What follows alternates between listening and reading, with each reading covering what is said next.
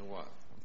Alors, euh, vous pouvez sauter un repas si votre santé vous le permet ou peut-être plus. Alors, euh, je vous encourage de le faire pour prier. Pas juste pour la santé, là, mais pour prier. OK? Alors, euh, c'est un temps. de- Et l'assemblée, ou si vous voulez, la chapelle, si va être ouvert à partir de 3 heures l'après-midi jusqu'à l'heure de la réunion, 7h30. Fait que si vous êtes capable de venir durant ce temps-là, alors la porte va être ouverte. Il va y avoir des gens ici en prière et vous êtes euh, les bienvenus. Si vous avez seulement une demi-heure, mais prenez votre demi-heure. Si vous avez une heure, prenez une heure, mais prenez votre temps. Et si vous ne pouvez pas vous déplacer, bien, joignez-vous euh, à nous dans la prière à la maison. Alors, sans plus tarder, euh, ça nous fait plaisir d'inviter encore une fois notre frère Mario Massicotte. Euh, on est privilégié qu'il vienne nous visiter ici à Granby. Alors, euh, merci Seigneur qui nous l'envoie. Et euh, encore une fois, merci de Mario de venir. Amen. Bienvenue. Amen. Hallelujah. Est-ce que quelqu'un peut dire gloire à Dieu dans cette salle? Amen. Hallelujah. On va se lever. Gloire à Dieu. Seigneur, encore une fois ce soir, on a besoin de l'assistance de ton Saint-Esprit, sur ton serviteur qui va annoncer ta parole. Seigneur Dieu, on a besoin d'entendre ta parole en ce début de nouvelle année. Seigneur, tu nous montres ta direction, ta volonté pour chacun d'entre nous. Seigneur Dieu, on veut mettre du temps cette semaine pour prier, pour jeûner ceux qui peuvent, afin, Seigneur, qu'on puisse discerner à quel temps nous sommes rendus, que tu puisses nous donner l'intelligence des temps, Seigneur, comme tu avais donné à la tribu d'Issachar, Seigneur, afin qu'ils puissent dire à Israël quoi faire. Parle-nous encore puissamment ce soir. Touche le cœur de chaque personne. Seigneur, rencontre chaque besoin dans cette salle. Puis d'avance, nous te donnons toute la gloire et l'honneur qui n'appartiennent qu'à toi seul. C'est au nom de Jésus que j'ai prié, puis tout le peuple de Dieu peut dire Amen. Donne la main à quelqu'un, puis dis-lui, il prêchera pas longtemps, mais ça va être bon.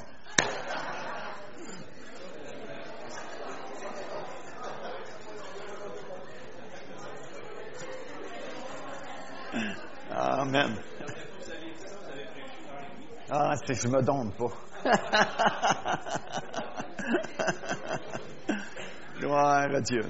Amen. Prêchera pas longtemps, c'est une promesse d'évangéliste. Mais je vais faire mon possible pour garder ça en dedans de six heures. On m'a dit que j'avais jusqu'à minuit. Et gloire à Dieu. Il n'y a pas d'amen, ça fait que je vais arrêter plus vite. c'est bon d'être avec vous en ce début de nouvelle année encore une fois. Puis c'est un bon temps pour euh, prendre quelques, quelques heures pour euh, prier, chercher la face du Seigneur pour sa direction dans cette nouvelle année qui débute. Euh, les années qui sont devant nous cette année, puis jusqu'au retour du Seigneur sont vraiment très importantes. Euh, il y a des choses, euh, des, grands événements qui vont se produire parce qu'on est vraiment très proche du retour du Seigneur.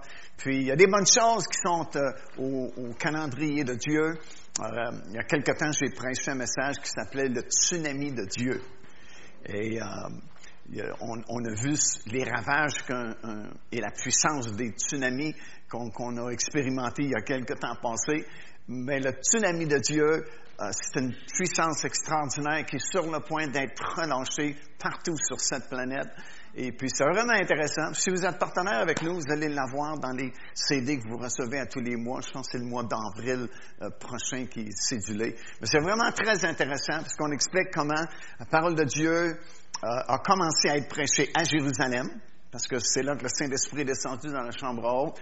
Puis c'est là que la première fois, on a commencé à prêcher la bonne nouvelle, l'évangile du Seigneur Jésus-Christ.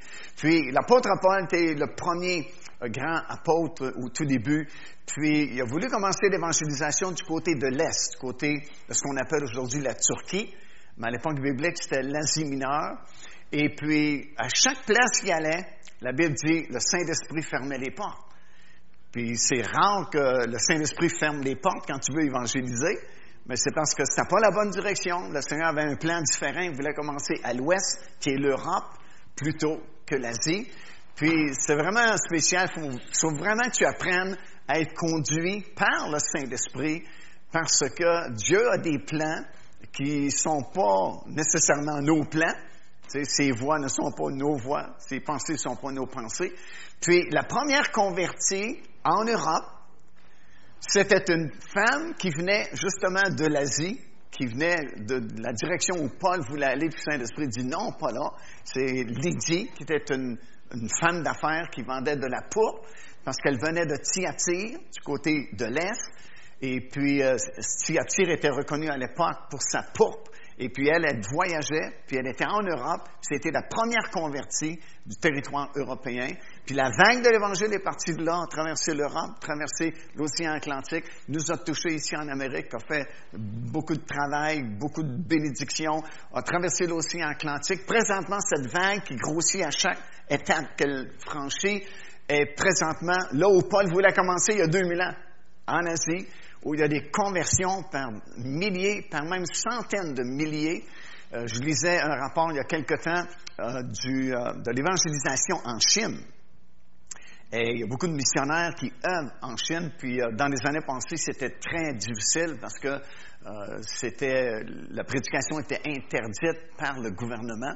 Il fallait que tu prêches underground et puis au risque de ta vie. Puis on a un ami qui, c'est un frère qui avait accepté le Seigneur euh, sous notre ministère il y a plusieurs années passées, dans une campagne d'évangélisation qu'on avait fait ici au Québec, pas loin de la ville, Saint-Hyacinthe.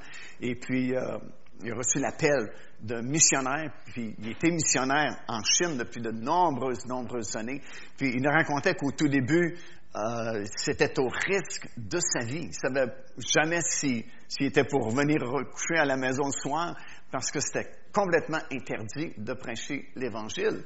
Et aujourd'hui, c'est un petit peu plus facile parce qu'il y a eu tellement de résultats, tellement de millions de gens qui ont accepté le Seigneur en Chine que le gouvernement en laisse passer un petit peu plus, puis les chrétiens s'affichent de plus en plus.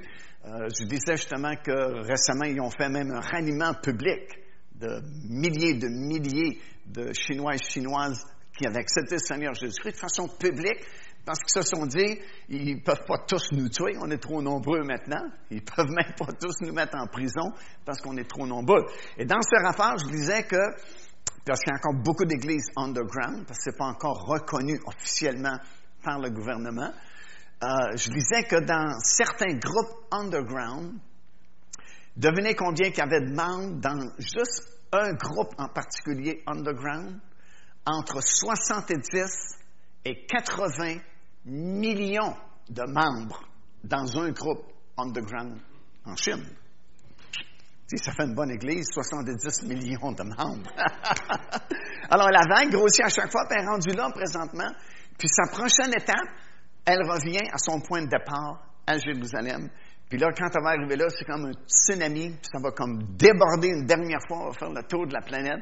Puis ça va accomplir la parole de Jésus dans Matthieu chapitre 24. Il avait dit, cette bonne nouvelle, l'évangile, cette bonne nouvelle va être prêchée à toutes les nations pour leur servir de témoignage.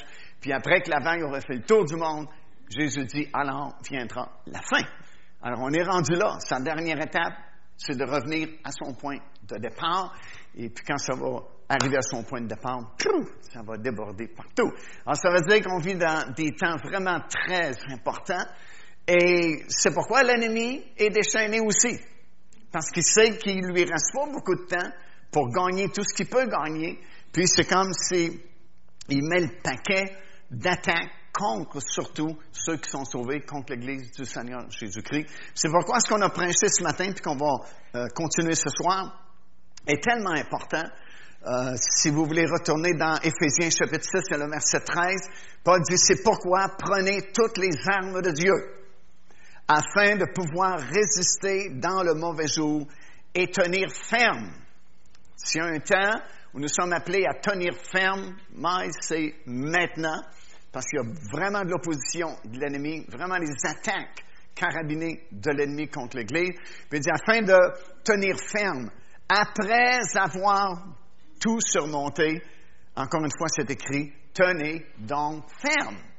Et on expliquait ce matin que si c'est écrit après avoir tout surmonté, c'est qu'il y a des choses qui vont arriver, des obstacles dans notre vie qu'on est appelé à surmonter. Euh, c'est sûr qu'il y a des attaques de l'ennemi, il y a des combats, il y a des luttes, il y a des tribulations, euh, il y a des choses qui sont décevantes quelquefois. Des fois, on s'attend ou on s'était attendu à ce qu'une telle chose arrive et c'est pas arrivé. Et puis, il n'y a pas d'exception, vous savez. Tous les enfants de Dieu, on l'a lu ce matin, ça dit que c'est imposé à tous les frères. Tous les enfants de Dieu euh, sont attaqués. Tout le monde a des tribulations. C'est sûr, quand c'est des nôtres, c'est pire que les autres, mais tout le monde euh, est attaqué, tout le monde a des luttes, tout le monde a des tribulations. Et on a la même recette de succès pour tout le monde aussi. Euh, ça nous dit, après avoir tout surmonté, de tenir ferme. Et comment est-ce qu'on peut tout surmonter?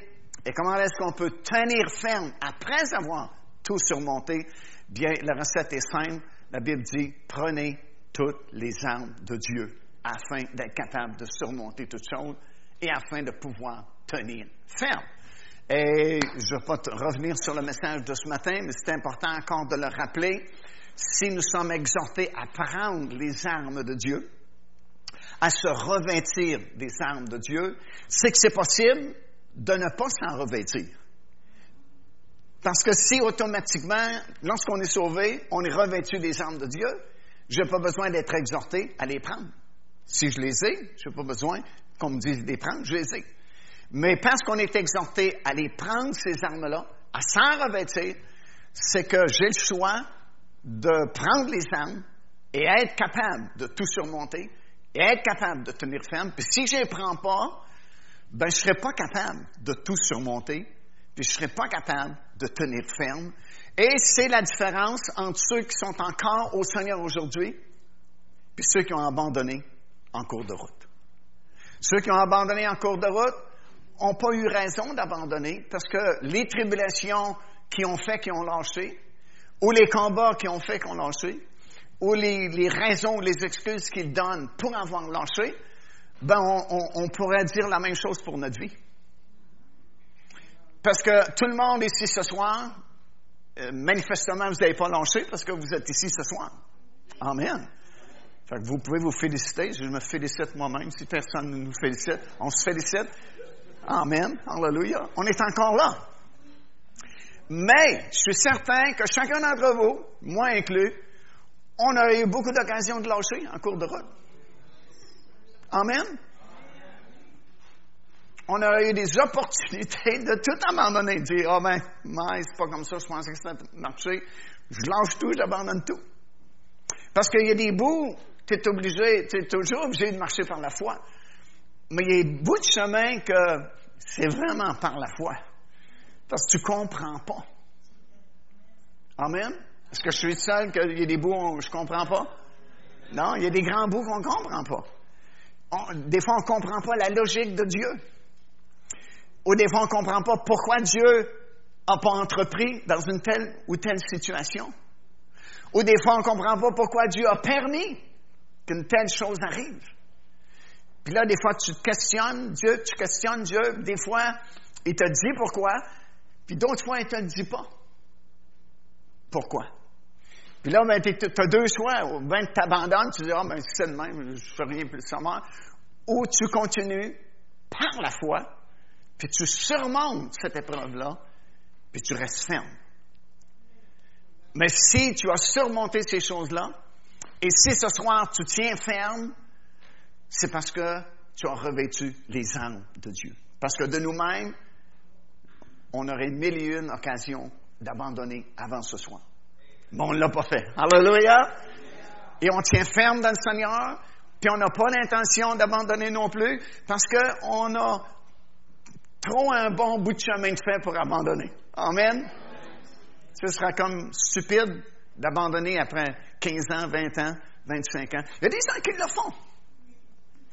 Puis je me dis, mais c'est même pas logique. Tu sais, si tu as fait 25 ans dans le Seigneur, c'est pas le temps de lâcher. Mais tu arrives au bout? Mais souvent, le problème, c'est que la fin est toujours plus difficile que le début. Parce qu'au début, tu es nouveau. Tu sais, tu n'as pas, pas, traversé encore, tu n'as pas surmonté ces choses-là encore. Tu, tu n'as pas eu encore les épreuves, puis les combats, puis les luttes, puis les doutes, puis les questions peut-être sans réponse, parce que c'est nouveau. Prophétisant, c'est la lune de miel avec le Seigneur. Alléluia. Tu flottes sur un nuage. Gloire à Dieu. Amen. Alléluia. Puis si tu continues dans le Seigneur, c'est sûr qu'il va y avoir des attaques de l'ennemi. Écoute, on vit dans le monde, puis le monde est devenu notre ennemi. Avant, c'était notre chum, le monde. Mais quand on a accepté le Seigneur Jésus-Christ, on a changé de royaume, puis le monde est devenu notre ennemi. Alors, c'est sûr que le diable va utiliser tous les moyens qu'il a à sa disposition dans le monde pour essayer de nous atteindre. Et puis, c'est pour ça que ça se complique avec les années. Et puis, plus tu vieillis dans le Seigneur, ben, faut que tu, tu, tu vraiment que tu tiennes ferme, puis que tu te revêtes continuellement des armes de Dieu, parce que la fin, c'est toujours plus difficile. Tu prends n'importe quel sport, euh, les gars jouent pas à la fin de la saison comme ils jouent au début de la saison. Tu prends, que ce soit le baseball, que ce soit le hockey, n'importe quel sport, euh, quand c'est dans ce qu'on appelle les éliminatoires, à la fin de la saison, les gars ne jouent pas avec la même intensité qu'au début de la saison. Puis c'est la même chose dans la course, dans la vie chrétienne. Vers la fin de la course, c'est là que faut que tu fasses plus d'efforts, puis c'est pas le temps d'abandonner, parce que tu as couru pendant des années et des années, puis là, tu vois le fil d'arrivée, c'est sûr que ça va demander un plus grand effort qu'au début, parce qu'au début, tu n'es pas essoufflé. Tu commences ta vie chrétienne. Mais vers la fin, tu commences à t'essouffler. Puis c'est là que faut tu aller chercher ce qu'il appelle un deuxième souffle, un deuxième effort pour finir triomphalement.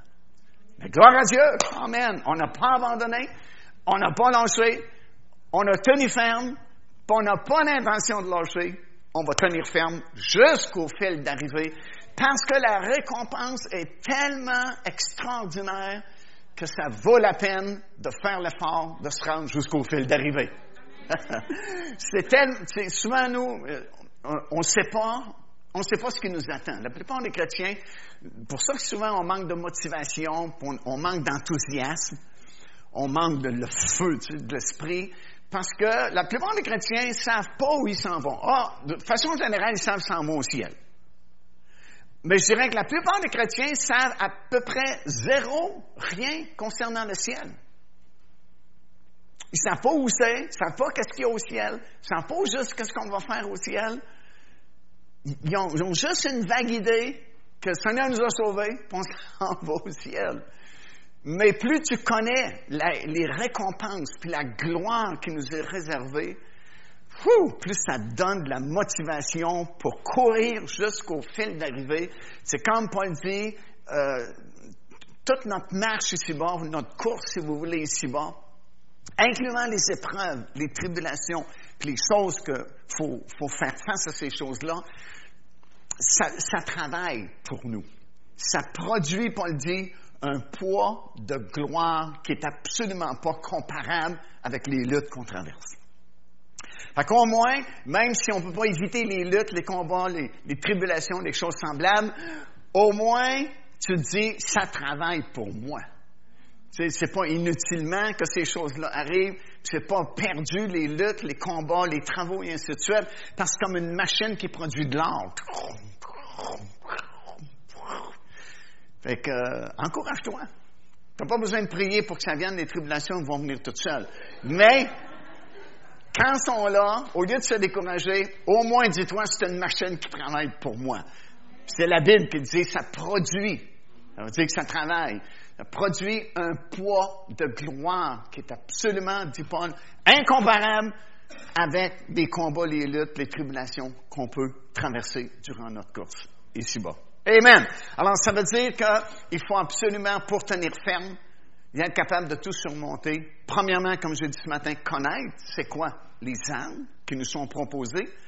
Et deuxièmement, s'en revêtir. Puis ce matin, on a vu la première arme qui est très importante, c'est pour ça qu'elle est nommée la première. Ayez à vos reins la ceinture de la vérité, comme ceinture la vérité. La vérité, c'est la parole de Dieu, mais c'est pas juste la parole, la Bible, c'est la parole qui sort de la Bible et qui rentre en vous.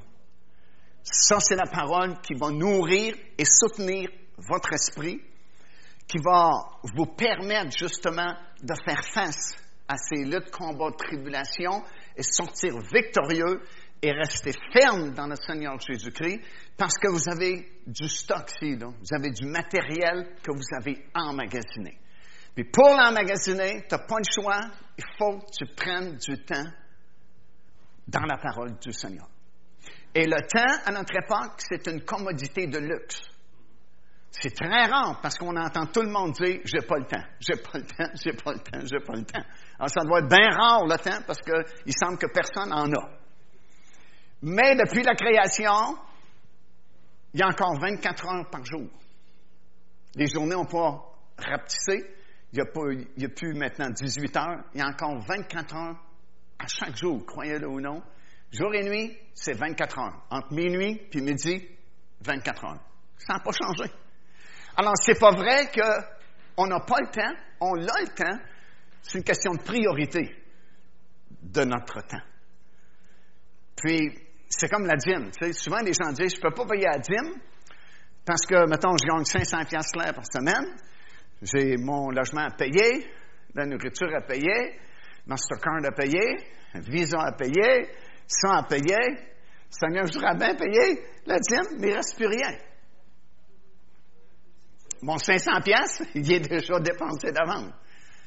Le problème, c'est que tu fais le calcul à l'envers. Quand tu reçois ton 500 pièces, faut que tu commences avec la dîme. 50 pièces. Parce que le Seigneur dit, honore-moi avec les prémices de ton revenu. Prémices, c'est ce qui vient en premier. Alors, je prends mon 500 pièces, puis je Seigneur, je veux t'honorer avec les prémices. Je prends 50 pièces, puis je le mets de côté pour la dîme qui t'appartient.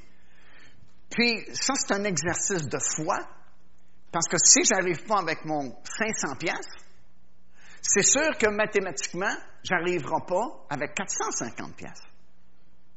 Amen? Vous me suivez?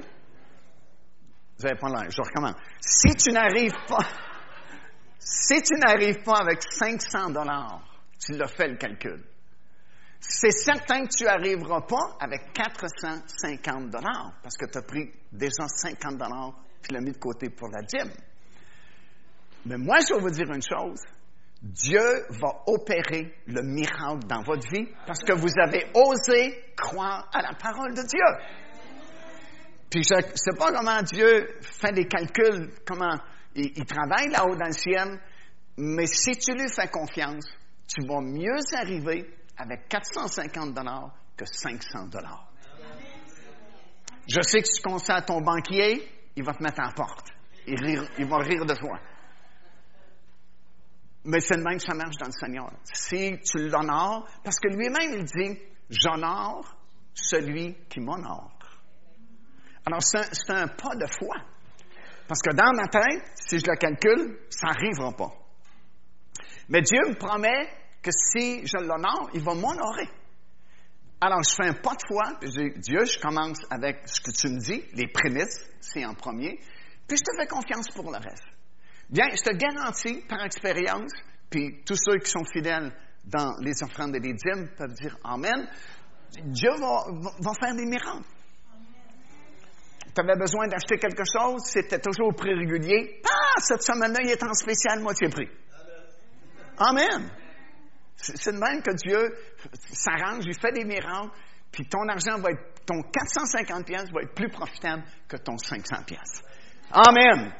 Un bon message sur la dîme, ça.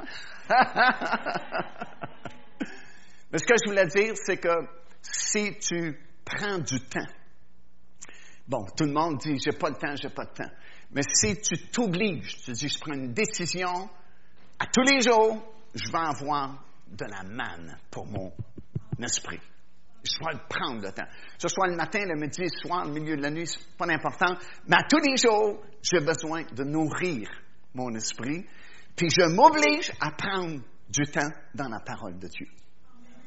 Ben, vous êtes en train de mettre la ceinture de vérité. Parce que vous êtes en train d'emmagasiner la parole de Dieu dans votre esprit. Puis comme j'ai dit ce matin, ça, il n'y a plus personne qui peut te l'enlever. Personne qui peut te la voler. Tu l'as mis dans ton esprit. Puis elle reste là pour toujours. Puis quand tu vas avoir besoin, c'est comme du popcorn, ça va sortir de ton esprit parce que tu l'as emmagasiné dans ton esprit. Quelqu'un doit dire Amen en quelque part. Alléluia. Alors, la ceinture, c'est la vérité. Euh, la ceinture tenait le soldat parce que c'est l'armure du soldat romain au temps de Paul, il y a 2000 ans passés. Puis la ceinture des soldats romains, c'était une grosse ceinture qui soutenait tous les reins ici, le bas du dos, pour permettre aux soldats de se tenir debout, se tenir droit. Puis même s'il était blessé dans le combat, ben, la ceinture l'aidait à se tenir droit, à se tenir debout. Et c'est ce que la vérité va faire pour vous. Ça va devenir une arme, ça va vous permettre de rester droit, de tenir ferme dans le Seigneur Jésus-Christ. Jésus dit dans Luc chapitre 21, verset 28, euh, parlant des signes de la fin, qui nous disent que Jésus revient bientôt, il dit, quand vous verrez ces choses, redressez-vous. Ça veut dire, mets ta ceinture de vérité qui va te permettre de te redresser. Parce que souvent, les chrétiens, avec les années, euh, tu sais, il y a eu les coups de l'ennemi. Puis là, ils marchent la face à terre. Puis le Seigneur, il dit, je viens d'en haut. Puis tu ne peux pas le voir parce que tu es trop courbé, tu es chargé de fardeau. Puis il dit, quand tu vas voir les signes, redressez-vous. Puis après ça, lève la tête parce que ta délivrance approche. Dans 2 Thessaloniciens chapitre 2, le verset 10, ça dit que plusieurs euh, ont, pas eu l'amour de la vérité pour être sauvés. Ça veut dire, premièrement, pour accepter le Seigneur Jésus-Christ, il faut que tu aies de l'amour de la vérité. Puis pour continuer ta marche dans le Seigneur Jésus-Christ, il faut que tu aies de l'amour de la vérité. Il y a des gens qui ont présente l'Évangile, mais ils n'ont pas l'amour de la vérité. C'est comme n'importe quoi. Dis-moi n'importe quoi, c'est bon pareil. Mais tu as des gens qui disent non, je veux savoir la vérité. Ils ont l'amour de savoir la vérité. Ça, c'est une arme contre l'ennemi. Puis dans 2 Timothée, chapitre 4, versets 3 et 4, Paul nous prévient que dans les derniers jours, il y en a plusieurs qui vont se détourner de la vérité pour écouter des fables habilement conçues par les hommes. Alors, c'est pour ça que c'est important d'emmagasiner la parole de Dieu, parce que dans ces derniers jours où nous sommes, tu as beaucoup, beaucoup de séductions qui sont autour de nous. À cause des moyens de communication modernes que nous avons, sais, comme Internet, j'ai rien contre Internet, mais c'est comme n'importe quoi sur Internet. N'importe qui peut dire n'importe quoi. Puis si tu n'as pas emmagasiné la parole de Dieu en toi, comment tu peux faire pour discerner entre l'erreur et la vérité? Parce que ceux qui sont spécialistes d'annoncer l'erreur, ils ne font pas juste annoncer l'erreur. Ils annoncent un petit bout de vérité, chou, puis ils glissent l'erreur. Il n'y a aucun faux prophète qui s'annonce comme faux prophète. Je ne pense pas que vous ayez eu un invité ici à votre église qui dit Bonsoir, frères et sœurs, je suis un faux prophète, je m'en viens vous enseigner de l'erreur.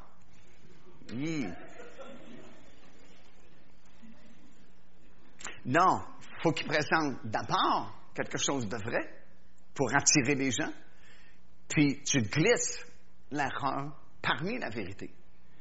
Puis c'est pour ça qu'il faut que tu aies emmagasiné la parole de Dieu pour être capable d'avoir des antennes spirituelles, puis de discerner où est-ce qu'est la vérité et où est-ce qu'est l'erreur. Et si tu as emmagasiné la parole de Dieu, bien ça devient une arme contre l'ennemi. OK, rapidement. Deuxièmement, Paul dit revêtez la cuirasse de la justice. Remarquez, il y a toujours un commandement à chacune des armes. Là, c'est revêter la cuirasse de la justice. Autrement dit, je peux m'en revêtir de la cuirasse de la justice ou je peux ne pas m'en revêtir de la cuirasse de la justice. dans l'armure du soldat romain, la cuirasse, ça protégeait tout le, devant du corps. C'était vraiment quelque chose de très protecteur.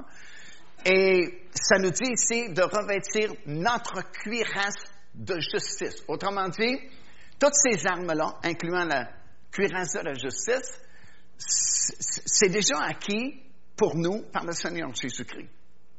Sauf que pour que ce soit une bénédiction pour moi, pour que ça marche pour moi, la cuirasse de la justice, il faut que je sois conscient de, de c'est quoi la justice de Dieu pour moi, le fait que je suis justifié, que je suis juste, plus je suis conscient de ça, et plus je vis dans la justice de Dieu, plus c'est une arme contre l'ennemi.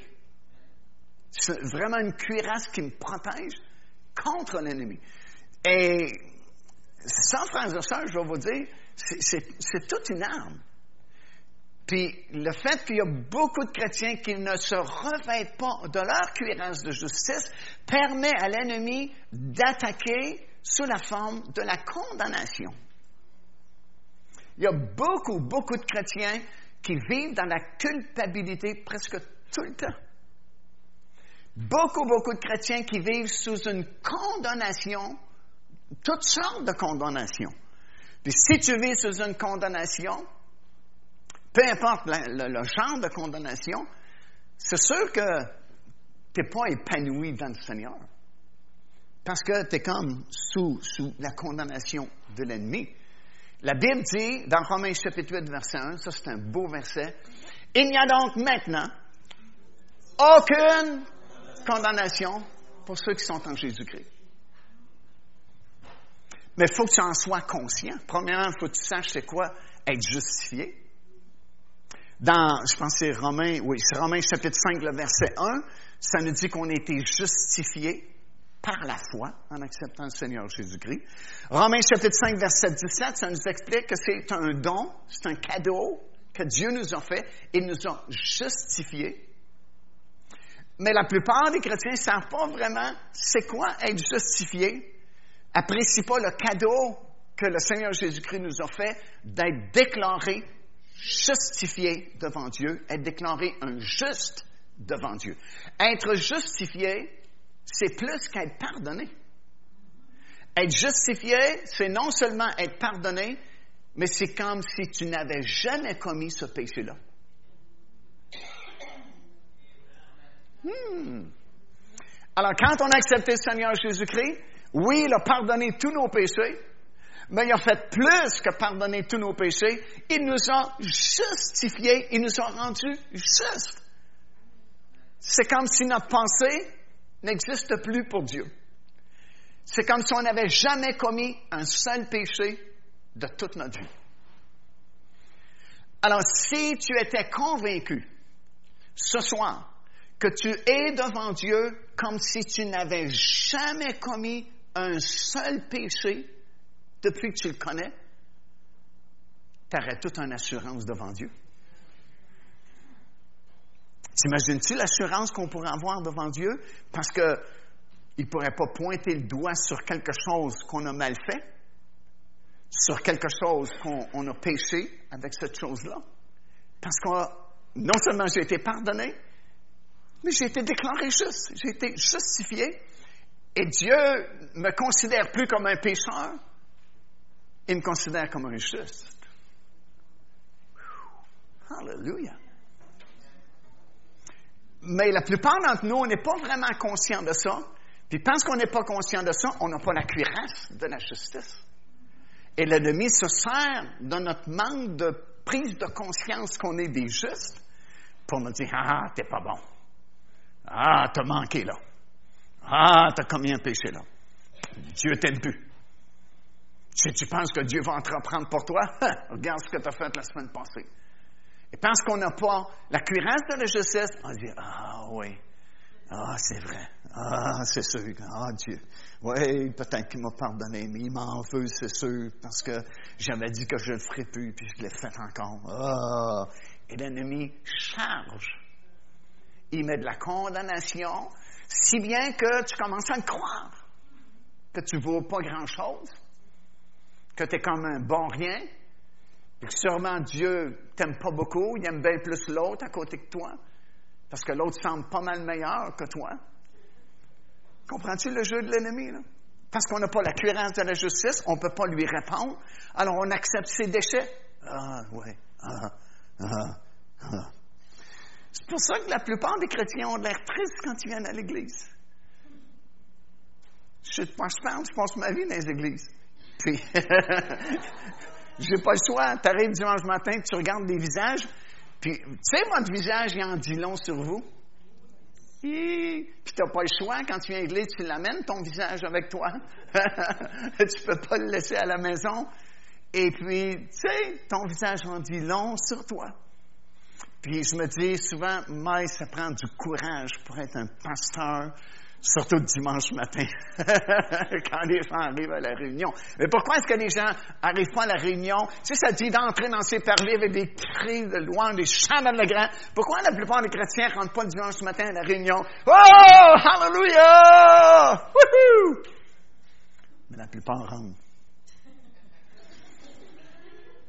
Il y a plusieurs raisons. Parce que durant toute la semaine, la plupart de ces gens-là ne se sont pas entretenus des choses de Dieu, mais se sont entretenus des troubles, les soucis, les fardeaux du monde, puis ils ont écouté la voix de l'ennemi qui les écrase continuellement, puis on l'a cru l'ennemi, au lieu de se servir de la cuirasse de la justice et lui répondre. t'as, as mal lu le verset, mon ami, quand tu viens me condamner? Relis Romains 8, 1. Il n'y a donc qu'un, qu'un, qu'un, qu'un, maintenant, tu as choisi un mauvais moment, tu reviendras plus tard, parce que maintenant, il n'y a aucune condamnation pour celui qui est en Jésus-Christ. S'il revient 15 minutes après, condamnation, oh, mais t'arrives à un mauvais moment parce qu'il est écrit maintenant, il n'y a aucune condamnation. Celui qui est en Jésus-Christ, tu reviendras plus tard. S'il revient le lendemain matin, tu dis, oh boy, tu tombes mal. Écoute ce qui est écrit. Il y a donc, maintenant. Mais si on ne lui répond pas, ce qui est écrit dans la parole de Dieu, puis on n'est pas convaincu qu'on est juste devant Dieu, malgré qu'on a fait des choses, on l'a confessé, il nous a pardonné, il nous a justifié, ben on va tomber dans ce panneau-là. Alors, on s'écrase de plus en plus. Et puis, on n'a pas le choix. On vient à l'église dimanche matin, mais il n'y a, pas, a pas de ressort. Il n'y a pas de spring en nous. Si le conducteur de chant dit On va louer le Seigneur euh, Bon, on va chanter un autre chant. Pourquoi est-ce que spontanément, oh, hallelujah, gloire à Dieu? Parce qu'on ne s'est pas entretenu des choses de Dieu durant toute une semaine. Fait qu'il n'y a, a, rien qui a été bâti dans mon esprit sauf la destruction de l'ennemi. Les soucis du monde, les fardeaux, les luttes, les combats, les déceptions de la semaine, les, déclarations de l'ennemi à mon sujet, que je suis pas grand-chose, je suis bon rien, que Dieu m'aime pas, puis blablabla. J'arrive déjà à écraser à l'église le dimanche matin.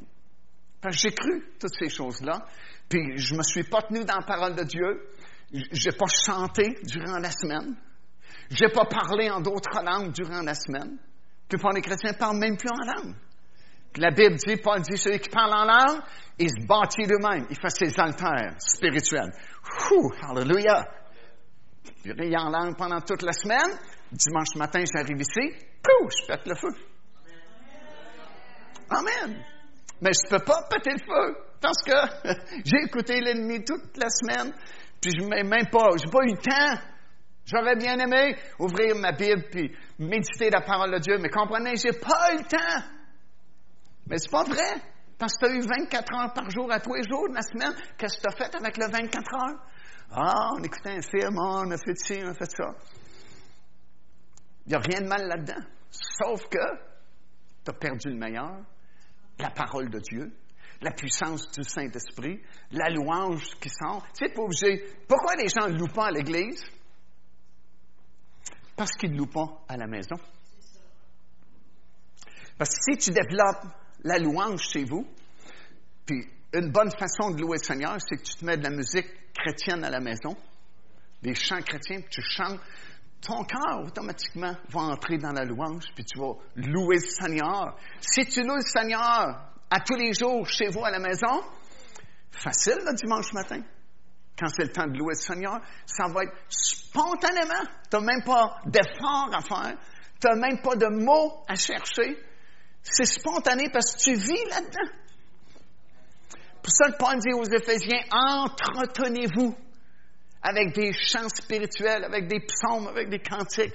Parce que si tu t'entretiens pas de ça, tu vas t'entretenir de d'autres choses. Et les autres choses sont négatives puis vont produire un fruit négatif dans ta vie. Alors, quand l'ennemi t'attaque, veut te condamner, il faut que tu saches qui tu es en Jésus-Christ. Il faut que tu saches que tu es un juste, tu as été justifié.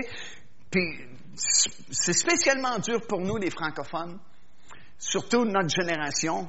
Les gens aujourd'hui, n'ont pas goûté à la religion. dans un sens, c'est mieux, parce qu'ils n'ont pas à défaire ce que la religion leur a enseigné. souvent, c'est plus facile pour les jeunes de cette époque, de cette génération, de venir à la connaissance du Seigneur Jésus-Christ, puis d'entrer tout de suite dans la réalité de la parole de Dieu que nous, les générations qui nous ont précédés, parce que nous, on est influencés par la religion. Puis la religion ne croyait pas qu'on avait été justifié. La religion ne croyait pas qu'on avait reçu le cadeau de la justice ou la justification de Dieu pour être déclaré juste. Mais nous avons enseigné les mérites. Le système, il faut mériter des choses de Dieu. Puis plus une personne avait de la difficulté, plus une personne avait de la misère, plus une personne était pauvre, plus on leur disait Ah, tu mérites beaucoup et tu vas avoir une belle place au ciel. Alors on est élevé là-dedans, puis il faut défaire ça, puis c'est tout un travail d'essayer de défaire le système des mérites parce que ça va nous chercher, ça. Parce que dans le système des mérites, il y a une certaine gratification parce que j'ai ma part là-dedans. Tu sais, je mérite, j'ai fait des choses extraordinaires, tu sais, je me suis imposé toutes sortes de disciplines, donc je mérite, j'ai une part de gloire là-dedans. J'ai une part qui me revient. Puis ça, c'est pas l'Évangile. L'Évangile, Ésaïe euh, 64, verset 5, nous dit Notre propre justice, c'est comme un linge souillé devant Dieu. Pourquoi? Parce que si on avait pu mériter les choses de Dieu, Dieu aurait pu épargner son Fils. Il aurait pu dire à Jésus, ça ne donne pas la peine d'aller mourir, souffrir sur la croix de Golgotha. Non, non, ils vont, ils vont travailler, ils vont mériter leur affaire. Ils vont gagner leur ciel. Tu ne peux pas gagner ton ciel. C'est impossible. Même si tu fais 12 pèlerinages à genoux à Sainte-Anne-de-Beaupré, tu ne mérites pas plus le ciel. Le ciel, c'est un cadeau que Jésus donne à ceux qui croient que lui, il a fait le travail à ta place. Lui, il a mérité à ta place, puis il te l'offre comme cadeau. Puis c'est dur de prendre un cadeau. Tu sais, des fois, c'est dur de recevoir. Des fois, on aime mieux donner que de recevoir. Il y a des gens qui ne sont pas capables de recevoir. Puis la grâce, c'est ça. La grâce, c'est tout ce que tu en fais, c'est croire. Puis tu mérites rien, tu n'apportes rien, puis tu gagnes rien, mais tu l'as quand même. Puis notre nature humaine, qui a été formée par la religion, elle a de la difficulté à accepter ça parce qu'on se dit en nous-mêmes, il ben, faut que je fasse quelque chose pour mériter ça. Puis ça ne marche pas. La minute que tu fais quelque chose pour mériter, tu viens d'annuler la grâce. Ah, mais c'est bon ce que je prêche, là. tu sais, c'est le fun de prêcher parce que tu sais pas d'avance ce que tu vas dire, mais je m'écoute, là, puis je me dis, wow, c'est de l'allure ce que je dis. Wouh! La cuirasse de la justice. Puis à cause de ça, beaucoup parmi nous, on a beaucoup de difficultés avec ça, de se considérer juste, de se considérer saint. Non, la plupart des chrétiens, quand je les entends, tu sais, des fois, c'est par fausse humilité, ils vont dire qu'on est que de pauvres pécheurs. Sauvés par grâce. On est des pauvres pécheurs. C'est pas vrai. On était des pauvres pécheurs avant de connaître le Seigneur Jésus-Christ. Mais dès qu'on accepte le Seigneur Jésus-Christ, je ne suis plus un pauvre pécheur et vous n'êtes plus des pauvres pécheurs. Selon la Bible, vous êtes des justes et des saints. Hallelujah! Vous êtes justes et saints. Alors, tu sais, cette dynamique-là peut changer toute ta, vie chrétienne. Ou cette réalité-là peut changer toute la dynamique de ta vie chrétienne. Parce que si tu te considères toujours un pauvre pécheur, ben tu marches toujours courbé, tu n'es jamais sûr de rien, tu n'es pas sûr de l'amour de Dieu, tu n'es pas sûr, tu n'as pas d'assurance. Tu sais, la Bible dit de venir avec assurance devant le trône de sa grâce. Mais pauvre pécheur, euh, ne peux pas venir avec assurance. Mais si je réalise, et je, non seulement je le réalise, mais je le vis, je suis juste, J'ai été justifié, pas à cause que j'ai fait des grandes choses, c'est un cadeau que j'ai eu. J'ai été justifié, c'est ce que la Bible enseigne. Ben, ça change la dynamique de ta vie.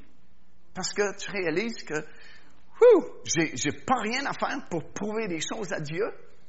Il m'a déjà déclaré juste. Il m'a déjà déclaré saint. Tu sais, quand Paul écrivait des épîtres dans le Nouveau Testament, il n'écrivait pas aux pécheurs à Corinthe. Si la lettre avait été adressée aux pécheurs à Corinthe, l'Église de Corinthe aurait dit, pas pour nous autres, c'est pour les gens de la ville.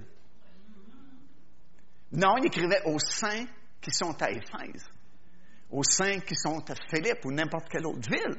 Pourquoi? Parce qu'on a été sanctifiés par le Seigneur Jésus-Christ et nous avons été déclarés saints. Alléluia! Et si je le réalise, c'est comme une cuirasse. L'ennemi a beaucoup plus de difficultés maintenant de m'attaquer sur la condamnation et la culpabilité, parce qu'à chaque fois qu'il vient avec une condamnation, boum, j'ai la cuirasse de justice.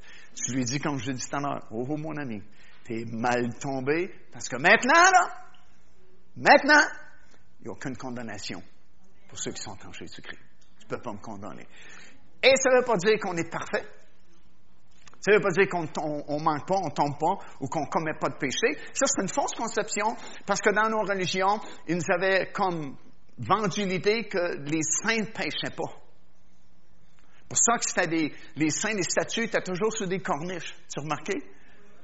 Ils mettaient jamais des, statues à terre. Toujours dans airs. Parce qu'il y avait un message là-dedans, les autres sont parfaits. Ils n'ont jamais commis de péché. Pour ça qu'ils attendaient très longtemps après leur mort pour les déclarer saints. Ils attendaient très longtemps pour que personne ne se souvienne de leur vie.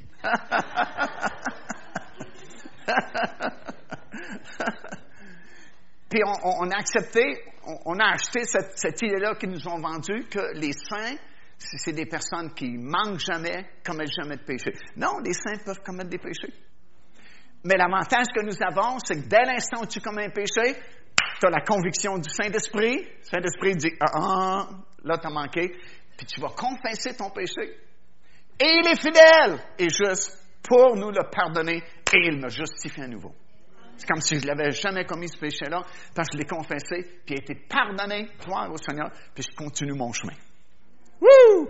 Si je fais pas ça, le diable va en profiter. Il va avoir l'avantage sur toi, parce qu'il va toujours te rappeler ton péché. Il va toujours te ramener la faute que tu as commise. Tu as beau le confesser, puis des gens, souvent, ils confessent par-dessus confession, puis ils leur confessent, puis ils leur confessent, puis ils leur confessent. Si on confesse, confesse, confesse, c'est qu'on ne croit pas la Bible. La Bible dit, si tu le confesses, il est fidèle et juste pour te le pardonner. Si tu l'as confessé, il est pardonné. Je n'ai pas besoin de reconfesser, reconfesser, reconfesser, reconfesser. Si je reconfesse, reconfesse, reconfesse, c'est parce que j'ai écouté l'ennemi, qui lui s'en souvient. Dieu me dit que mes péchés, il s'en souvient plus, mais le diable s'en souvient. Puis il me les ramène. Puis il sait exactement quelle journée j'ai péché. Il sait exactement à quelle heure j'ai péché. Puis il me ramène ça. Mais si j'ai pas ma cuirasse de la justice, je sais pas qui je suis en Jésus-Christ, ben je vais l'écouter. En l'écoutant, je deviens triste. En l'écoutant, j'ai de l'eau fardeau, puis je peux plus avoir la joie du Seigneur. Pour ça que le dimanche matin, quand je viens à l'église, ben, je suis pas l'air victorieux. J'ai pas la joie du Seigneur. Puis j'ai pas passé la semaine dans la louange, dans les chants, dans la parole de Dieu. Alors quand c'est le temps de louer, le conducteur de chant dit, Là, Seigneur! Pas capable.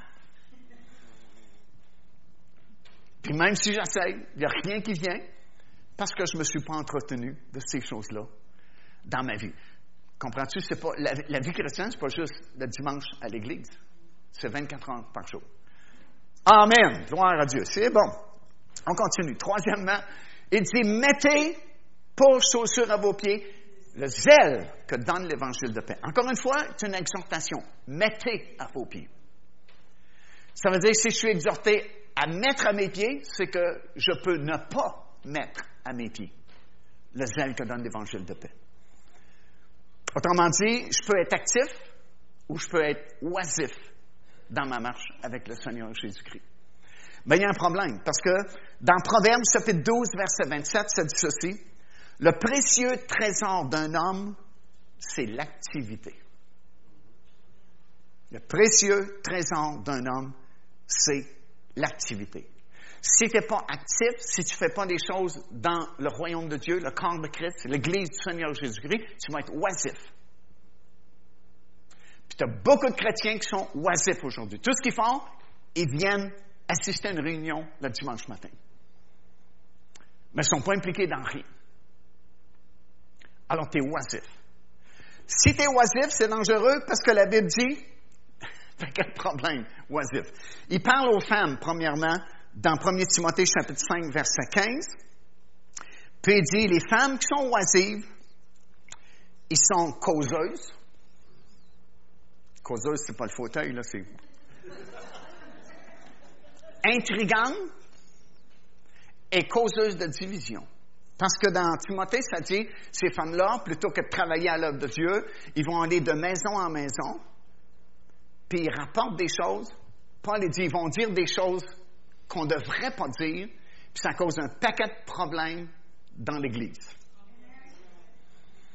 Maintenant, les hommes, faites-vous-en pas parce que vous avez un verset, vous autres c'est deuxième Pierre, euh, deuxième chapitre et le verset 18.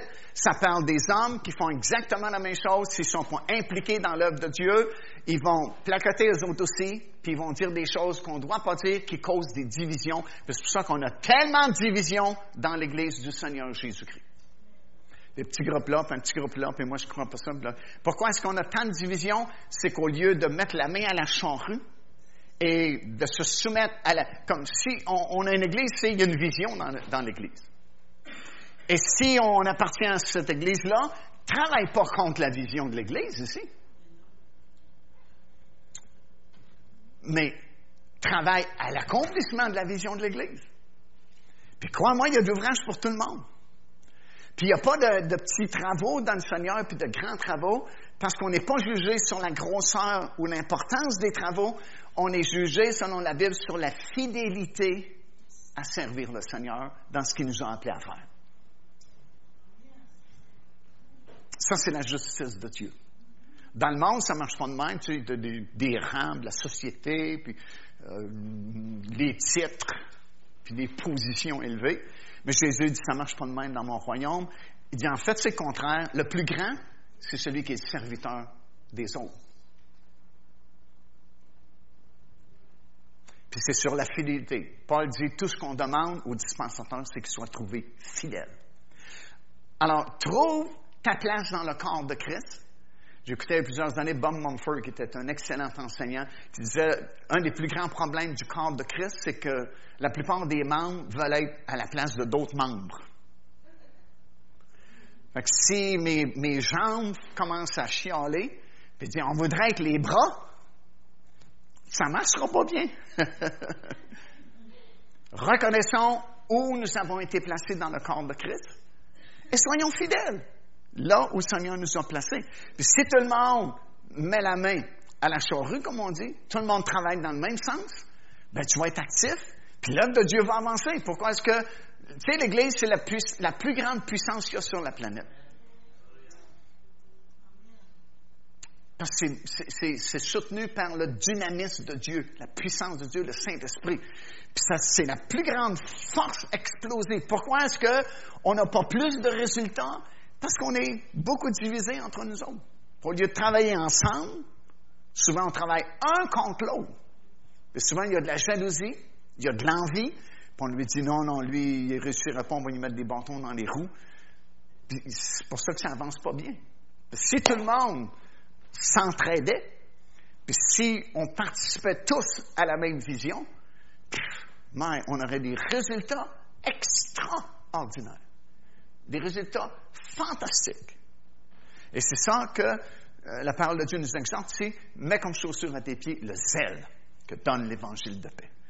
Parce que déjà, en acceptant le Seigneur Jésus-Christ, souviens-toi quand tu as accepté le Seigneur, tu es zélé au début. Tu es vraiment zélé au début. Tu, sais, tu pourrais demander à n'importe quel niveau de faire toute la ville ici, distribuer des, des trains, des pamphlets, il va le faire. Parce qu'il y a un zèle, le zèle du nouveau, que souvent on perd avec les années. Mais si on ne perd pas notre zèle, mais on utilise bien notre zèle dans le royaume de Dieu, on ne sera pas oisif. Alors ça veut dire fais quelque chose. Trouve-toi quelque chose à faire dans l'Église. Trouve-toi quelque chose à faire dans le royaume de Dieu. Puis tu vas être heureux. La Bible dit, il va être heureux dans son activité, cet homme-là ou cette femme-là. Parce que c'est une satisfaction. Tu ne fais pas juste assister à des réunions dimanche matin, mais tu contribues. Tu, fais quelque chose. Si, c'est toi qui, qui, est appelé pour nettoyer l'église, ben, tu es fier parce que quand les gens viennent le dimanche, c'est propre. Puis tu as une satisfaction d'avoir fait quelque chose. Même si ta job, c'est juste allumer les lumières, je suis content, elles sont toutes allumées. J'en ai une qui a brûlé, j'y ai vu, j'ai changé l'ampoule. N'importe quoi. Il y a une satisfaction dans le travail. Je suis content parce que j'ai fait ma part, j'ai fait ce qu'on m'a demandé de faire, puis le peu que je fais, ben, ajouter à l'autre peu qui fait quelque chose, puis l'autre peu qu'une autre personne fait, fait que ça marche. Mais si tout le monde dit, oh, ça avance, ben, je vais arriver, ça va être sale. Je vais arriver, il va manquer de la lumière ici. Ce micro ne marchera pas. Ah, c'est pas mon problème. Ben, c'est pas mon problème, c'est le problème de tout le monde, finalement. Alors, sois actif, ça c'est garder le zèle que donne l'évangile de paix. Ça contribue à ta santé spirituelle. Ça va mettre un sourire sur ton visage. Et les autorités, s'il y en avait, vont être bien plus heureux d'avoir des visages souriants dimanche matin. Alléluia! Pas besoin des pomper. Ils sont déjà pompés quand ils arrivent à l'église. Amen. Prenez par-dessus tout ça. Imagine-toi comment on est armé. Tu sais, déjà, c'est pas pire jusqu'ici. Mais par-dessus tout ça, ça dit, prenez. Encore une fois, tu es exhorté à prendre. Ça veut dire que je peux le prendre ou je peux ne pas le prendre.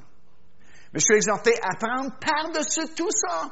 J'ai déjà la ceinture, j'ai déjà la cuirasse, j'ai déjà une zèle. Mais ça Seigneur dit, j'ai encore d'autres choses pour toi. Prenez par-dessus tout cela, le bouclier de la foi avec lequel vous pourrez éteindre tous les traits enflammés de l'ennemi. Hey, imagine-toi, tu as, la cuirasse de la justice ici, puis en plus, par-dessus la cuirasse de la justice, j'ai le bouclier. Tu sais comment c'est fait un bouclier? Bouclier de la foi, par lequel je peux éteindre les traits enflammés de l'ennemi. Tu sais, ces flèches-là, qui veulent m'attaquer, qui veulent me condamner, qui veulent me détruire, tu sais, le diable vous aime pas beaucoup. Jésus dit, il est venu pour voler, égorger. Ça veut dire qu'il vous aime pas beaucoup. Puis il veut vous atteindre, mais il n'est pas capable vraiment de vous atteindre parce que ici en dessous, vous avez la cuirasse de la justice. S'il vient t'accuser, tu sais comment lui répondre. Romains 8, 1, il n'est pas juste dans la Bible, il est dans ton cœur. Surtout le petit mot, maintenant. Mais en plus, c'est le bouclier de la foi avant qu'il t'atteigne ici. Quand il lance sa flèche, tu peux le bloquer avec le bouclier de la foi. Tu sais, tu es rendu tellement armé que tu le vois venir d'avance. S'il lance, il t'a même pas atteint ici. C'est bloqué là par le bouclier de la foi. Alléluia. Puis le bouclier de la foi, ben, c'est la foi. Puis la foi, j'ai une bonne nouvelle pour vous. Tous les chrétiens l'ont. Méritez un meilleur amen que ça. Tous les chrétiens l'ont. Vous l'avez tous la foi. Puis je sais que c'est vrai parce que si vous n'aviez pas la foi, vous ne seriez pas ici. Parce que vous ne pouvez pas être sauvé parce que c'est par la foi qu'on est sauvé. Est-ce que, est-ce que vous êtes sauvé? Montrez-moi votre main si vous êtes sauvé. Ben, vous avez la foi. C'est par la foi qu'on est sauvé. C'est en croyant du cœur, en conversant de la bouche, c'est de la foi. Alors, vous l'avez, la foi. Puis ça aussi, c'est un cadeau. Puis ça aussi, la religion nous a vendu l'idée qu'il fallait mériter ces choses-là. Non, je ne peux pas mériter la foi, je l'ai reçue en cadeau. Quand est-ce que je l'ai reçue? Quand je me suis repenti à la nouvelle naissance. Pour ça, Dieu est juste envers tout le monde. Le salut ne dépend pas de l'argent, ne dépend pas de mes talents, ne dépend pas de mon intelligence, mon quotient intellectuel. La foi, le, salut plutôt dépend de mon cœur si je me repens ou non. Si la parole est annoncée, Saint-Esprit convainc, puis tu prends une décision. Si tu refuses, ben, tu es encore plus responsable qu'avant, parce que là, tu as entendu prêcher la vérité et tu l'as rejeté. Mais si tu dis oui, là, il y a un paquet de miracles, mon ami. Tu n'as pas idée du nombre de miracles, c'est ta répétition, qui se produit instantanément pour toi dans ta vie. J'ai prêché une fois là-dessus, plusieurs messages sur tout ce qui se passe quand une personne dit Oui, Seigneur, je t'accepte comme mon Seigneur Sauveur personnel. Tout un paquet de miracles. Ton nom est écrit dans le livre de vie. Il y a un party au ciel, les anges dansent. des fois, tu, fais un appel dans l'église, puis tu as une personne qui s'avance, puis on, est tellement peu zélé puis enthousiasmé les choses de Dieu. Souvent, les gens sont pas plus excités que ça. Mais si on pouvait voir dans le monde de l'esprit, il y a un party à chaque fois qu'un seul homme se convertit. Les anges dansent parce que les anges sont, Il y a des anges ici ce soir. Il y a des démons. Il y a des anges. Je regarde personne, c'est au plafond. Mais si on pouvait voir avec nos yeux spirituels, il y a plein d'anges ici ce soir. Et s'il y avait des nouveaux ici ce soir, puis la parole était prêchée, les anges surveillent qu'est-ce qui va se passer. Puis quand le prédicateur fait l'appel, oh, ils servent les anges que le Saint-Esprit met une conviction dans le cœur de la personne. Puis là, ils attendent la décision de la personne, parce que les anges n'ont pas la, science de Dieu, ils ne savent pas l'avenir comme Dieu peut le savoir, fait qu'ils ne savent pas si la personne va dire oui ou non, mais ils sont là, ils savent qu'il y a un combat, il y a une lutte, là. C'est tout un combat en esprit parce que le diable travaille, dit non, attends, la semaine prochaine, une autre occasion. Puis Saint-Esprit dit non, maintenant c'est le temps du salut, accepte, dis oui, dis oui. les anges sont là, puis ils attendent. Puis la minute, la personne dit, Wow!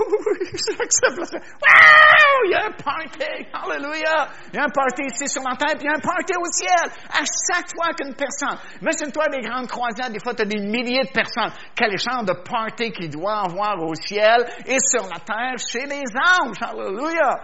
Quand ils voient des hommes accepter le Seigneur Jésus-Christ. Hmm. Amen. Et à ce moment-là, la foi t'est communiqué pour croire au Seigneur Jésus-Christ. Parce que jusqu'à ce moment-là, jusqu'avant ma repentance, la seule foi que j'ai, c'est la foi naturelle, basée sur les cinq sens, que tout le monde a. Tout le monde ici dans votre ville a la foi basée sur les cinq sens, la foi naturelle. Si je vois, si je touche, si j'entends, je peux vérifier, je vais croire. Les gens disent, fais un miracle. Tu on dit ça à Jésus? Fais un miracle, descends de la croix et on va croire. Mais il ne l'a pas fait parce que ce pas une bonne foi, ça. C'est une foi basée juste sur les cinq sens. La minute que je vois plus, j'entends plus, je ne peux pas toucher, je ne peux pas prouver, je crois plus. Mais quand on se repent, la foi du cœur nous est communiquée, qui me permet de croire en Jésus-Christ et qui me permet de vivre ma vie chrétienne avec cette sorte de foi-là, une qualité de foi supérieure, la foi du cœur. C'est ce que Job dit dans son épître, de combattre pour la foi qui a été transmise ou donnée aux saints une fois pour toutes. C'est que la foi que nous avons ce soir, on ne l'a pas gagnée, on ne l'a pas méritée. C'est pas parce qu'on est plus fin que d'autres personnes, c'est parce qu'on a accepté de s'humilier, on a passé par la repentance et on a eu beaucoup de cadeaux. Un de ces cadeaux-là, c'est la foi pour croire à la parole de Dieu et croire à l'œuvre du Seigneur Jésus-Christ. Et ça devient mon bouclier de foi. Puis avec ça, avant même qu'il atteigne ici ma cuirasse de la justice, je protège ma cuirasse de la justice avec le bouclier de la foi.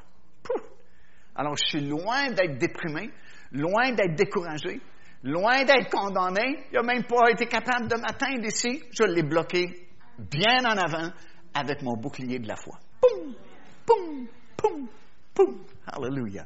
Pour ça que c'est facile à ce moment-là d'être joyeux, malgré les épreuves.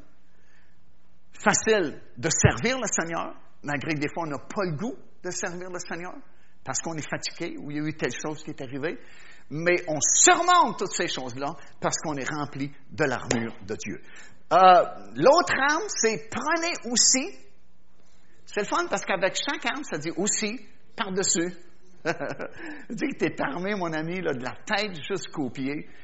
Puis c'est le fun parce que c'est l'armure, aussi, attends un peu là, je vais pas aller trop vite. Prenez aussi le casque du salut. Avez-vous déjà vu l'armure du soldat romain, le casque qu'il portait? C'est en acier, là. Puis il met le casque sur la tête. Puis une fois qu'il a mis le casque sur la tête, c'est vous ce qu'il fait? Poum! Il ferme la porte ici. Puis il bouge avec toute son armée. Savez-vous l'avantage de ça? Quand le diable te voit venir avec toute ton armure, il ne sait pas qui est dedans. il sait pas peut-être que tu es tout tremblant, tu n'as pas beaucoup de courage à l'intérieur, mais il sait pas c'est qui à l'intérieur parce que tu as fermé le casque, c'est, puis c'est l'armure de Dieu. Fait qu'il n'est pas sûr si c'est pas Dieu qui sera à l'intérieur de l'armure. Fait qu'il va être un petit peu plus gêné de t'attaquer aussi ouvertement qu'il t'attaquait auparavant quand tu savais que c'était toi, sans armure, tu une proie facile. Poum! Tu peux pas te défendre. Euh. Mais là, wow, j'ai appris à vivre avec l'arme, les armes de Dieu, l'armure de Dieu. Puis là, par-dessus tout ça, là, j'ai mis mon casque du salut, puis j'ai fermé le clapet ici. Poum! Et qui sait pas c'est qui en dedans. Fait qu'il il est un petit peu plus gêné. il y a une petite gêne là, maintenant de t'attaquer ouvertement parce qu'il n'est pas sûr qui est en dedans. Ça peut être un géant spirituel en dedans. Il ne sait pas. Hmm, c'est le fun, voyager incognito. Pourquoi ça s'appelle le casque du salut? Le casque, il va sur la tête? Pourquoi on a besoin d'un casque du salut sur notre tête? Parce que c'est là surtout que l'ennemi attaque. Comment est-ce que l'ennemi vous attaque? Premièrement, par vos pensées. C'est un des deux seuls moyens qu'il a pour vous atteindre. Tu comprends-tu? Maintenant que tu es sauvé, il ne peut plus t'atteindre ici. Parce que son esprit ici a été recréé dans une sainteté et une justice que produit la vérité, comme ça dit dans Éphésiens. Non seulement ça, que c'est juste et saint ce que Dieu a créé ici, mais il l'a scellé par le Saint-Esprit.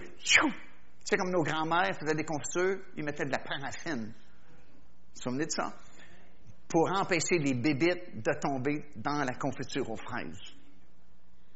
Puis le Saint-Esprit vient comme une paraffine spirituelle qui vient protéger votre esprit, qui a été recréé dans la justice et dans la sainteté. C'est scellé, la Bible dit, scellé par le Saint-Esprit. Alors le diable n'a plus accès ici. C'est défendu. No trespassing. Il ne peut pas penser. Alors, tout ce qui lui reste, c'est votre corps physique. Il peut t'attaquer dans ton corps physique. Mais surtout, ce qu'il aime le plus, c'est via les pensées. Parce que ça, c'est pas recréé en même temps que ton esprit. Ça, c'est ta job maintenant d'être transformé par le renouvellement de tes pensées ou de ton intelligence. Romains chapitre 12.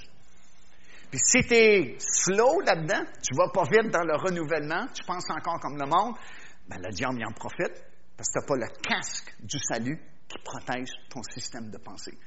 La Bible dit tout ce qui est pur, honnête, honorable, soit l'objet de vos pensées. Mais si je n'ai pas le casque du salut pour protéger mes pensées, puis les amener, comme la Bible dit, captives à l'obéissance du Seigneur Jésus-Christ, le, le, diable va semer des pensées et des doutes d'abord ici. Il ne peut pas t'atteindre ici, mais il peut t'atteindre ici. Chaque tentation commence ici. Tu regardes les premières tentations dans le Jardin d'Éden, le diable s'est présenté à Ève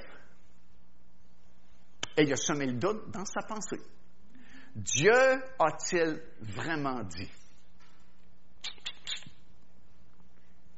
Ben, tu vois, Dieu a dit c'est ça. Oh, je sais que Dieu sait que si vous en mangez, vous allez devenir comme lui. Vous allez tout connaître. Vous allez vous-même des dieux. Alors, ça travaille ici. On peut devenir des dieux. Et si tu ne mets pas stop à tes pensées, t'entretiens tes pensées, nécessairement, tu vas céder à la tentation. Le combat, il se joue ici. La minute qu'il y a une tentation, il faut que tu bloques cette tentation-là au niveau des pensées. Comment est-ce que tu fais? Tu changes ta pensée pour une pensée honnête, pure, selon la parole de Dieu, parce que tu ne peux pas penser deux choses en même temps.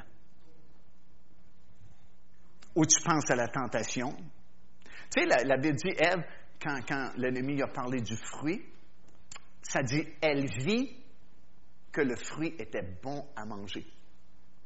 Ça veut dire qu'elle l'a considéré.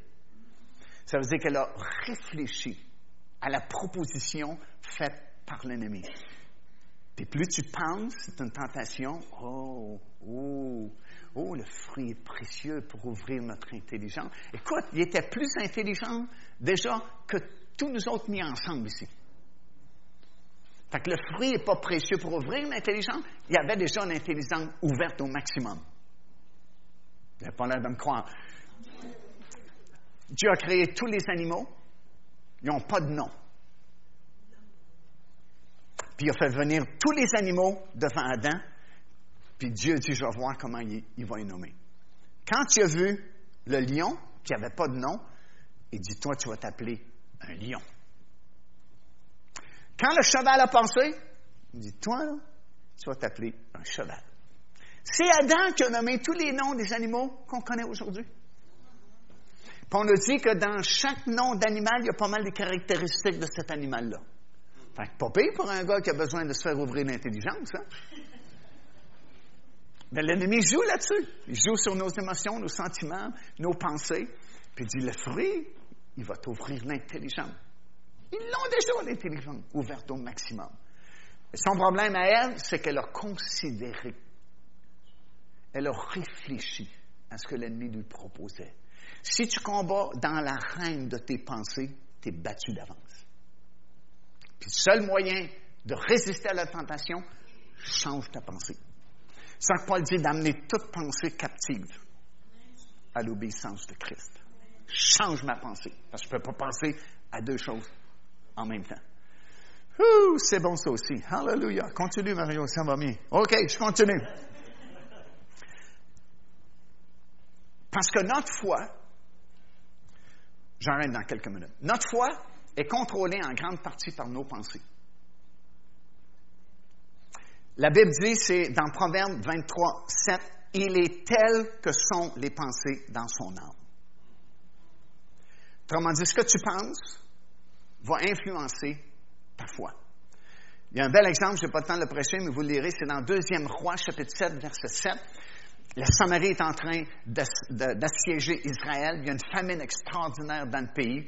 C'est tellement rendu grave qu'ils sont en train de manger leurs propres enfants, tellement il n'y a pas de nourriture. Et puis, euh, le prophète de Dieu est appelé. Le prophète de Dieu dit, demain, à cette heure-ci, il va y avoir de la nourriture pour tout le monde. Mais humainement parlant, c'est impossible. Ça se peut pas. Impossible, impossible, impossible, impossible. On peut pas, il n'y a plus de nourriture, on ne peut pas en livrer. Federal Express n'existe pas à ce moment-là. On ne peut pas lui envoyer de la nourriture.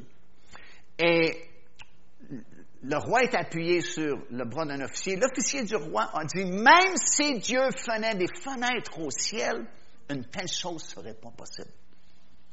Puis le prophète a dit, demain, tu vas voir qu'il va y avoir de la nourriture pour tout le monde, mais toi, tu n'en mangeras pas, parce que tu n'as pas cru. Mais pourquoi est-ce qu'il n'a pas cru? Parce qu'il a juste considéré ce que ses yeux voyaient. Il a juste considéré que la situation est absolument impossible. Alors, ce qu'il pensait a contrôlé sa foi, puis a déclaré, même si Dieu fait des fenêtres au ciel, une telle chose, c'est pas possible. Puis ce qui est arrivé, vous savez peut-être l'histoire, c'est les quatre lépreux qui sont allés dans le camp la Syrie, puis finalement, Dieu a fait un bruit tellement extraordinaire que l'armée est disparue. Et puis, ils ont amené les, richesses, puis c'était plein de nourriture.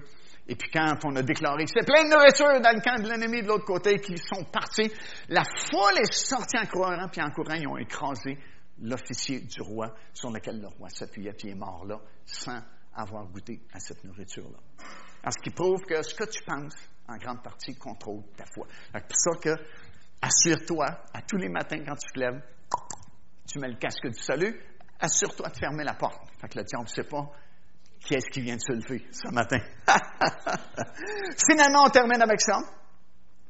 Par-dessus tout ça encore, prends l'épée de l'Esprit, qui est la parole de Dieu.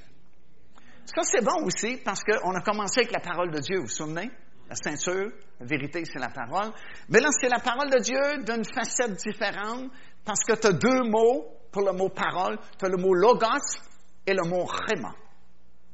Logos, c'est généralement la parole écrite, mais rhéma, c'est la parole révélée, la parole qui t'est révélée dans ton esprit, ou la parole qui sort de ta bouche, qui a la puissance de créer des choses.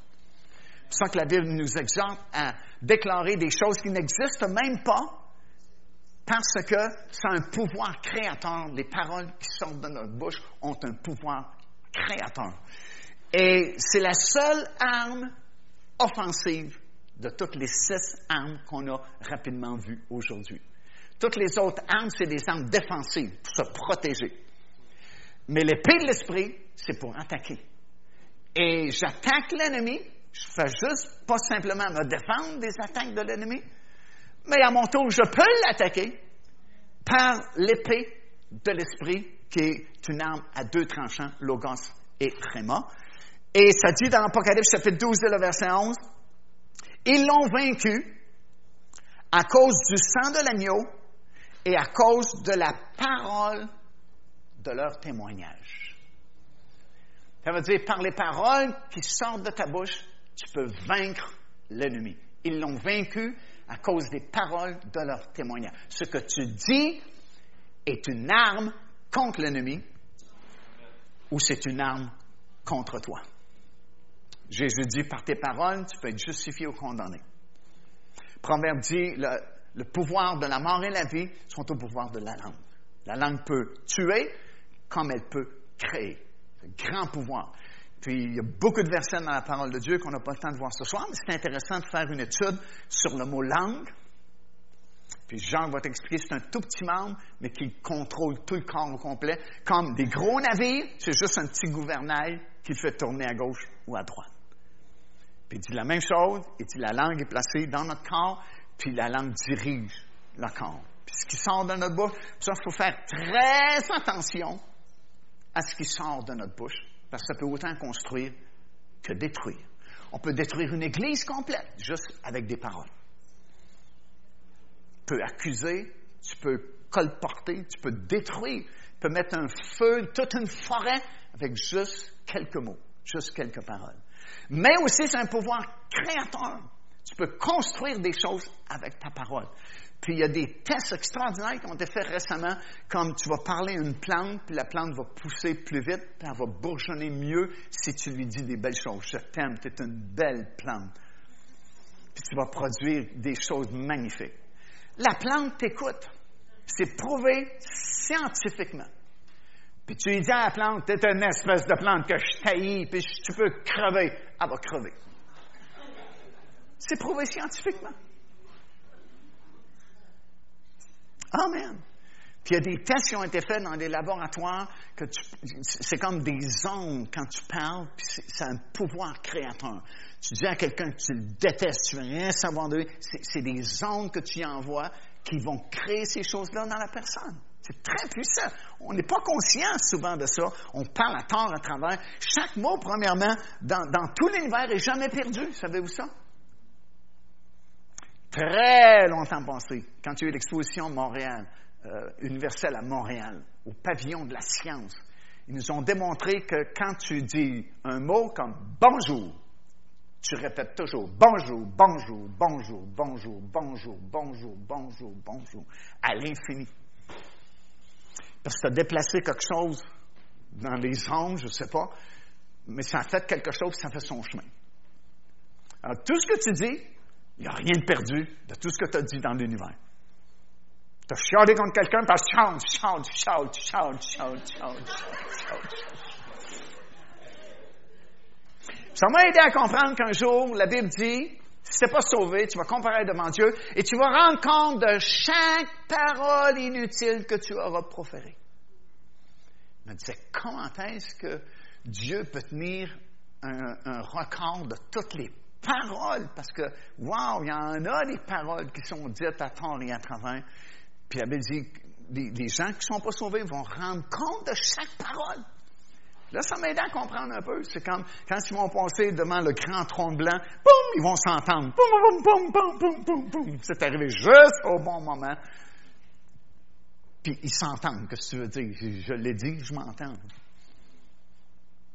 C'est ça qu'il faut faire attention, ce qui sort de notre bouche, parce que on a une arme qui s'appelle l'épée de l'esprit, puis il faut dire les bonnes choses. Je termine avec ceci. Vous lirez Marc chapitre 11, versets 22 et 24, qui dit, je vous dis, il faut dire, je vous dis en vérité, si quelqu'un dit à cette montagne, ôte-toi de là, jette-toi dans la mer, et s'il ne doute point en son cœur, mais croit ce qu'il dit, ben ça va arriver, puis il verra s'accomplir.